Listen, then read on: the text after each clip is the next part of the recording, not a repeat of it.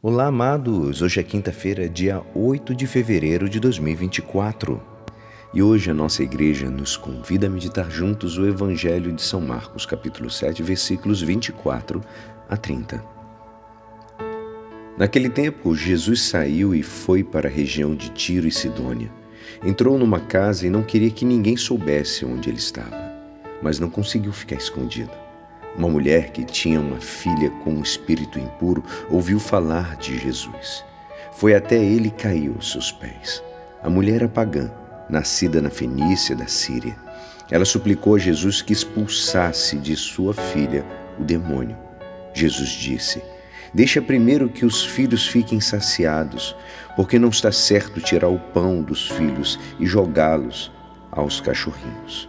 A mulher respondeu: É verdade, Senhor mas também os cachorrinhos debaixo da mesa comem as migalhas que as crianças deixam cair. Então Jesus disse: Por causa do que acabas de dizer, podes voltar para casa. O demônio já saiu da tua filha. Ela voltou para casa e encontrou sua filha deitada na cama, pois o demônio já havia saído dela. Esta é a palavra da salvação.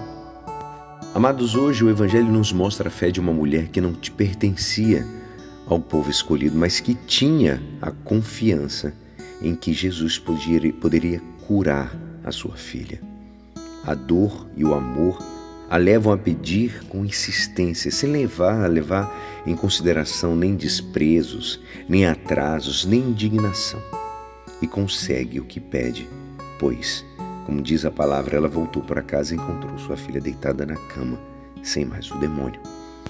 Santo Agostinho dizia que muitos não conseguem o que pedem, pois são ou são maus, e a primeira coisa que teriam que pedir seria ser bons, ou pedem é, de forma errada, sem insistência, em vez de pedir com paciência, com humildade, com fé e por amor.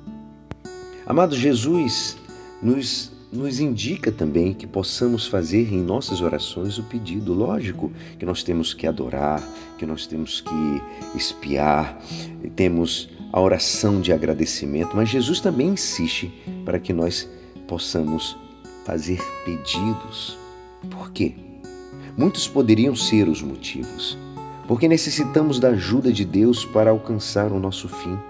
Porque expressa esperança e amor porque, porque é um clamor de fé. Mas existe um que talvez seja pouco considerado.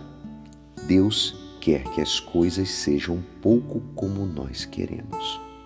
Deste modo, o nosso pedido, que é um ato livre, unido à liberdade onipotente de Deus, faz com que o mundo seja como Deus quer e um pouco como nós queremos. É maravilhoso o poder da oração. Que Deus nos abençoe e nos guarde. E é assim, esperançoso que esta palavra poderá te ajudar no dia de hoje que me despeço. Meu nome é Alisson Castro e até amanhã. Amém.